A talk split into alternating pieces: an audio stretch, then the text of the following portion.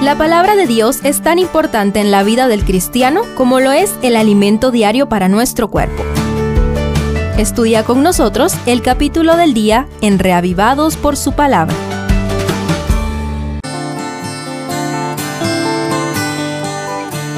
Ezequiel 37 presenta dos profecías que anticipan la gloriosa restauración de Israel por medio del remanente guardado en Babilonia al lado del profeta. Acerquémonos al texto para aprender. Primero, huesos secos resucitados.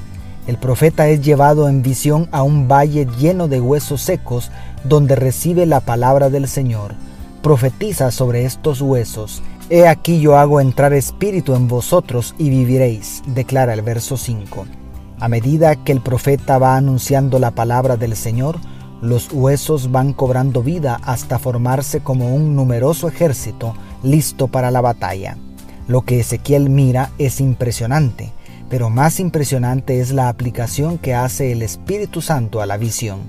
Luego me dijo, Hijo de hombre, todos estos huesos son la casa de Israel. Ellos dicen, nuestros huesos se secaron y pereció nuestra esperanza. Estamos totalmente destruidos, dice el verso 11. El Señor Jehová responde al remanente, He aquí yo abro vuestros sepulcros, pueblo mío, y os haré subir de vuestras sepulturas, y os traeré a la tierra de Israel, y pondré mi espíritu en vosotros, y viviréis, y os haré reposar sobre vuestra tierra, y sabréis que yo Jehová hablé, y lo hice, dice Jehová. Declaran los versos 12 al 14. Este poderoso mensaje fue dado al remanente de los días de Ezequiel pero podemos aplicarlo con justicia a la tibieza espiritual de la iglesia cristiana de hoy, a cada deprimido que necesita un reavivamiento y, por qué no, a la bendita esperanza de la resurrección de los muertos cuando Jesús vuelva. Segundo, dos palos en uno. A partir del verso 15 inicia la segunda profecía donde se ilustra a Israel y Judá como dos palos que se unen en uno solo. El verso 19 explica que tras la gran liberación del remanente, Dios uniría de nuevo a las doce tribus de Israel. Diles, así ha dicho Jehová el Señor, He aquí, yo tomo el palo de José que está en la mano de Efraín, y a las tribus de Israel sus compañeros, y los pondré con el palo de Judá, y los haré un solo palo, y serán uno en mi mano a partir del verso 21 continúa con una gloriosa descripción de la restauración de Israel, la cual incluye entre tantas promesas, los recogeré de todas partes y los traeré a su tierra, según el 21. Y los haré una nación en la tierra, y un rey será a todos ellos por rey, según el 22. Y los salvaré de todas sus rebeliones con las cuales pecaron, y los limpiaré, y me serán por pueblo, y yo a ellos por Dios, según el 23.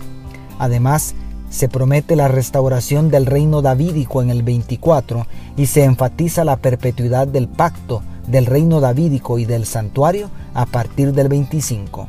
En pocas palabras, después de la disciplina del exilio, Dios se proponía cumplir plenamente todos sus sueños para su pueblo, los cuales hasta aquí no se habían cumplido por la desobediencia.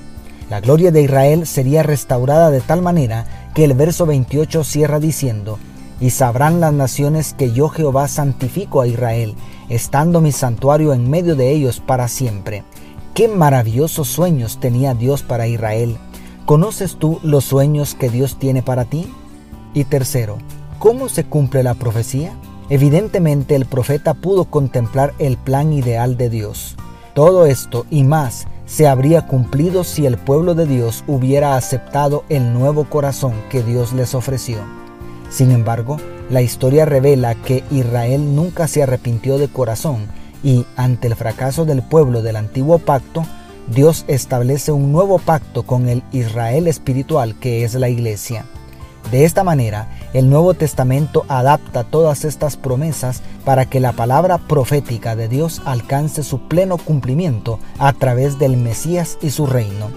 La parte espiritual del reino davídico se inauguró con la primera venida de Cristo y la parte material, por así llamarle, alcanzará su pleno cumplimiento cuando Jesús vuelva por segunda vez a este planeta.